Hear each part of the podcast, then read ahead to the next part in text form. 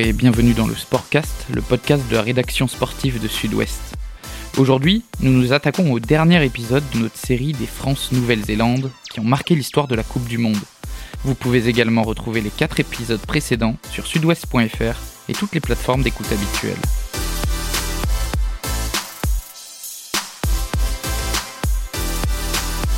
Comme promis, nous y sommes. Le 23 octobre 2011, les Bleus n'ont jamais été si près du Graal. Le trophée Webb Ellis est à portée de main. Mais le 15 de France s'incline à Auckland face à la bête noire néo-zélandaise au bout d'une finale épique. Il faut dire qu'au début de la compétition, les hommes de Marc Lièvremont semblaient bien loin de cette finale.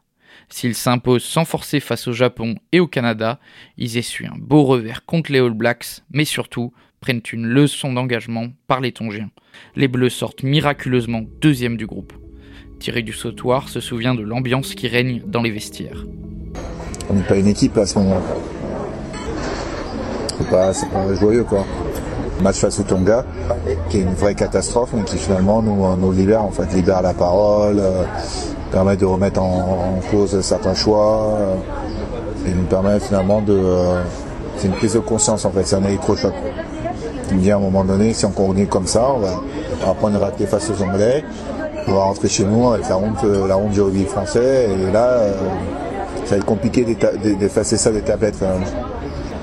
Et en fait, euh, ce qui se passe souvent dans les, dans les, avec les Français, c'est-à-dire que euh, ça te, ça, au lieu de t'enterrer, finalement, ça te touche l'orgueil et ça te remonte ton niveau de détermination. Le 15 de France va effectivement se prendre en main pour le quart de finale face aux Anglais que les Bleus vont remporter 19-12. On les écrase.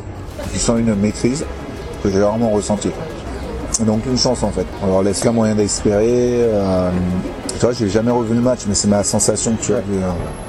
Je me rappelle des impasses, je me rappelle de la détermination, tout le monde était au diapason et euh, ce match-là, en fait, il, a, il nous a redonné confiance en nous, en notre potentiel collectif, en fait.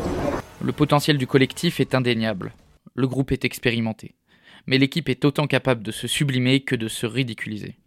Dimitri Yachvili se souvient des hauts et des bas vécus en bleu lors des quatre années précédentes. En 2009, tu gagnes en Nouvelle-Zélande, tu gagnes ton test, tu gagnes là-bas, un match nul aussi. En 2010, tu gagnes le tournoi, tu fais le Grand Chelem. En novembre 2010, tu prends 50 points ou 56 points au Stade de France face à l'Australie. 2011, un tournoi un peu moyen, donc tu vois, c'était des hauts, des bas, donc tu as un vécu. Il y a eu pas mal de revues d'effectifs de, de, la part de Marc Lièvremont à l'époque. Euh, donc il y a du vécu. Et puis on était tous à maturité. On avait tous 30, 31, 32 euh, ou 33, 34 pour les plus anciens. Euh, William Servat ou, ou Lionel Nallet qui, fait, qui faisait partie des, des, plus anciens. Mais tout le reste, on était quasiment tous de la même génération. Imanol, moi, Rougerie, Nicolas Mas, Julien Pierre, Pascal Papé, Damien Traille, enfin Cédric Emmans, Vincent Clair. On était tous de la même, quasiment de la même génération à un, deux ou trois ans près. Quoi. Donc on se connaissait très bien. Et on avait des forts caractères et difficiles à gérer. Mais il vaut mieux gérer des forts caractères que pousser, euh, pousser des, petits caractères à devenir euh, mordants, en fait. Et Marc a eu sa forme de, stratégie, de, management euh, pour nous booster et, nous amener, parce qu'il a contribué aussi, à, même si c'est pas un titre, à ce titre de vice-champion du monde. Et ce parcours atypique. En effet, Marc Lièvremont n'hésite pas à bousculer son équipe. Suite à la défaite face au Tonga, le sélectionneur remonte les bretelles de son groupe, si bien que les tricolores refusent de boire un verre avec lui pour fêter la qualification. L'ambiance n'est pas au beau fixe, mais le groupe prend ses responsabilités, comme le rappelle Jean-Baptiste Poux. Il était un peu euh, en difficulté euh, avec, les matchs qu'il avait fait précédemment, hein, où c'est que ça avait été euh, difficile. Bon, il y avait des, problèmes aussi des fois, parce qu'il y avait des joueurs qui étaient, bon, comme dans, tous les groupes, qui étaient mécontents de ne pas jouer. Il pouvait se créer des, groupes entre ceux qui jouaient pas, qui en voulaient aux, aux sélectionneurs. donc, bon, mais comme, comme on avait un grand capitaine, ben, le, le, bateau, il a, il a, bien, il a bien navigué et, et ça n'a pas été le, le, cataclysme qu'il aurait, pu, euh, qu aurait pu avoir. Les Bleus surprennent, les Bleus avancent. Ils éliminent de justesse le Pays de Galles en demi-finale puisqu'ils remportent le match d'un petit point, 9-8.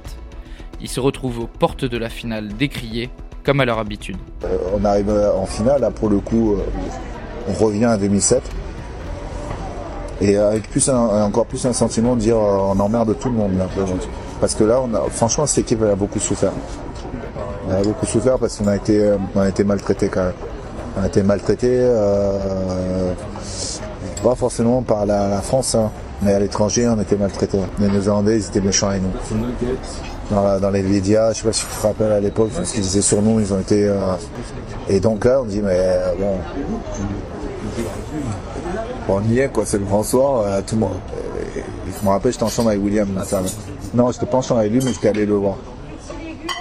Et depuis notre chambre, notre scénette, on entendait sur le port d'Auckland, là, ils faisaient la fête déjà. Et là, William regarde, il dit, tiens, ils font, ils font la fête. ils célèbrent déjà. J'ai vu son regard changer. Ils sont en train de célébrer là. Ils ont déjà gagné. Bah apparemment. Donc, émotionnellement, nous, on était portés par, euh, euh, c'est pas l'énergie du espoir, mais c'était la, déclaration de dire, bon, ben, on va peut-être rentrer chez nous, mais vous allez vous souvenir de nous. Le 15 de France se nourrit de cette anecdote. Les joueurs sont prêts à rentrer dans l'arène. S'ils savent que la victoire sera compliquée à décrocher, ils souhaitent néanmoins marquer les esprits et que les Blacks vivent un véritable calvaire. Le 23 octobre, des Bleus galvanisés se rendent alors à l'Eden Park avant de défier le traditionnel AK un moment gravé dans la mémoire de Dimitri Yachvili. Le stade, au sens propre, au sens figuré, était noir de monde. Donc t'arrives vraiment, c'est très étrange. Hein. Même l'arrivée du bus, je me revois, il n'y avait que des maillots noirs, quelques Français qui étaient là présents, qui nous encourageaient, qui accompagnaient le bus jusqu'au stade. Mais sinon, c'était noir de monde, quoi. Tout, le monde avec le maillot des Blacks. Le AK, pareil, c'était très impressionnant. Dès qu'on s'est avancé, on a, senti brouhaha, ambiance. C'était très étrange. Il y avait un moment très étrange. À la fois beaucoup d'excitation intérieure, à la fois euh, qu'est-ce que ça fait du bien d'être là et de, lancer ce défi aux Néo-Zélandais qui l'ont pas pris comme un manque de respect, bien au contraire, parce que j'en ai parlé avec les joueurs euh, quelques années après. Mais pour eux, ça les a euh, perturbés déjà, parce qu'on l'a vu dans les regards, parce que pendant un AK, il y a disent les jeunes, il y a une baston de regard. C'est-à-dire qu'ils en choisissent un, eux, si tu es en face, et eh ben, ils te lâchent pas. Donc toi, le, le jeu, ben, c'est de pas lâcher le regard. Donc tu rentres dans ce, dans ce jeu-là. Et quand on s'est avancé, qu'il y a eu cette avancée vers eux, ben, on a senti euh, dans les regards et dans leur comportement euh, une perturbation. Quoi. Défier le haka, Thierry du Sautoir n'en voulait pas. Le capitaine revient sur la manière dont s'est créé un instant pour l'éternité. Il faut savoir que toute la semaine, il y a les autres qui me font chier en fait pour qu'on fasse un truc. Je me souviens particulièrement d'une prix à juillet de Julien Pierre.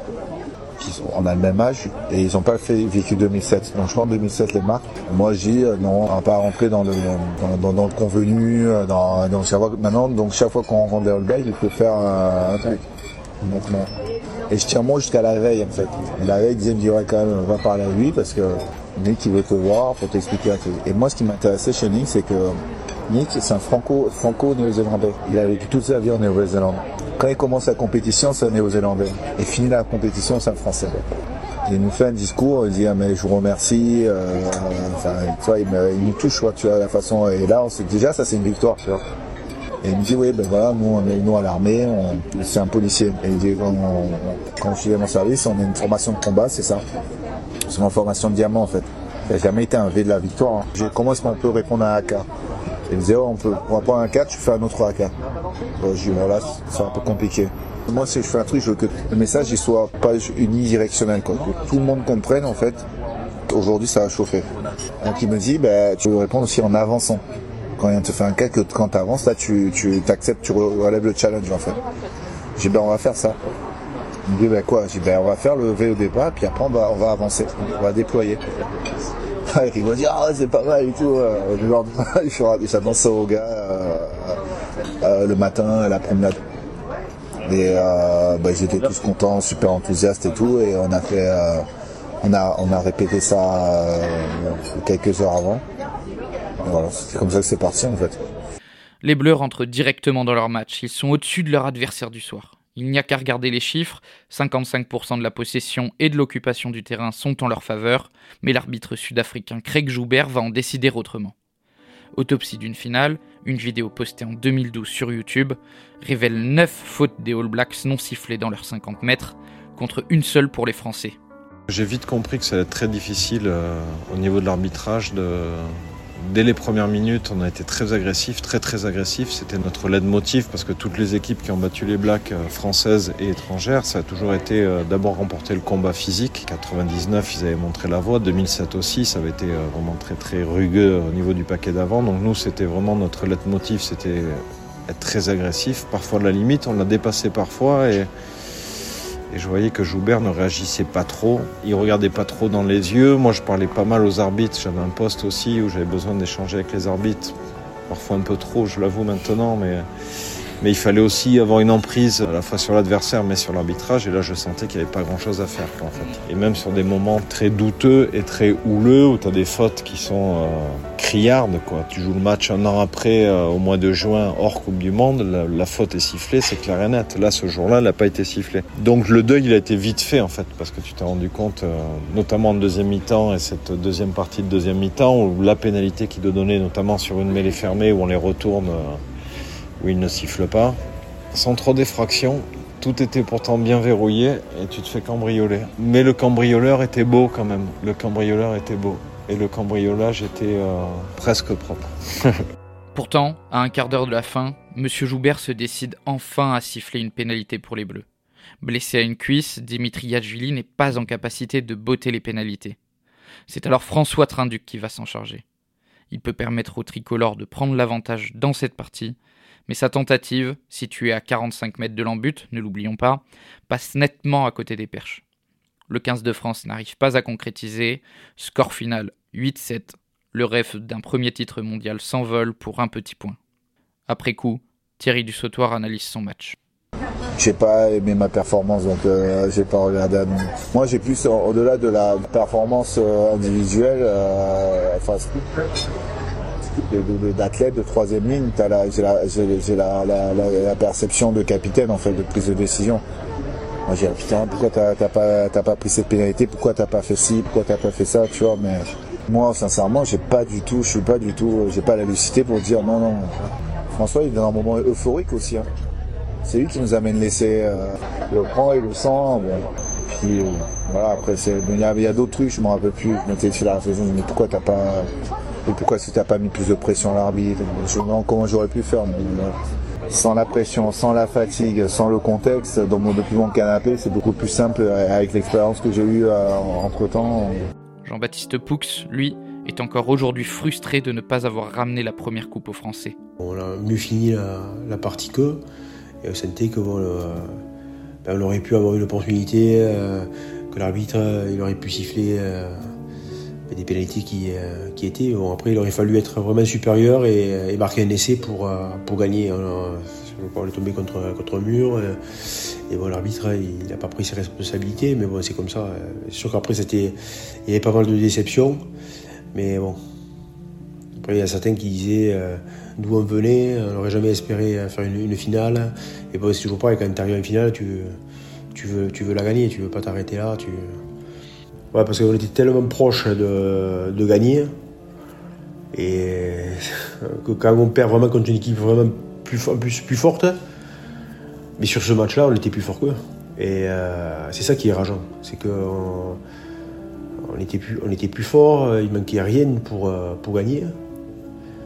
Et, euh, on ne l'a pas été. Donc c'est ça qui est le plus, le plus rageant. Parce que perdre une finale contre une équipe qui est plus forte, Bon, même si des fois, tu, quand, si tu charges, tu, euh, c'est un sentiment quand même de honte d'avoir pris beaucoup de points, d'être passé complètement à travers. bon, tu te dis, bon, euh, ils sont plus forts, ils sont plus forts. Moi, j'ai perdu une finale euh, contre Biarritz avec, avec Toulouse, je crois que c'était en 2005. Et bon, sur le match, il n'y a rien à dire. Dimitri Yachvili, de son côté, ne regrette rien du parcours des Bleus. Je préférais perdre d'un point face à la Nouvelle-Zélande que d'en prendre 40. Pour notre ego, pour notre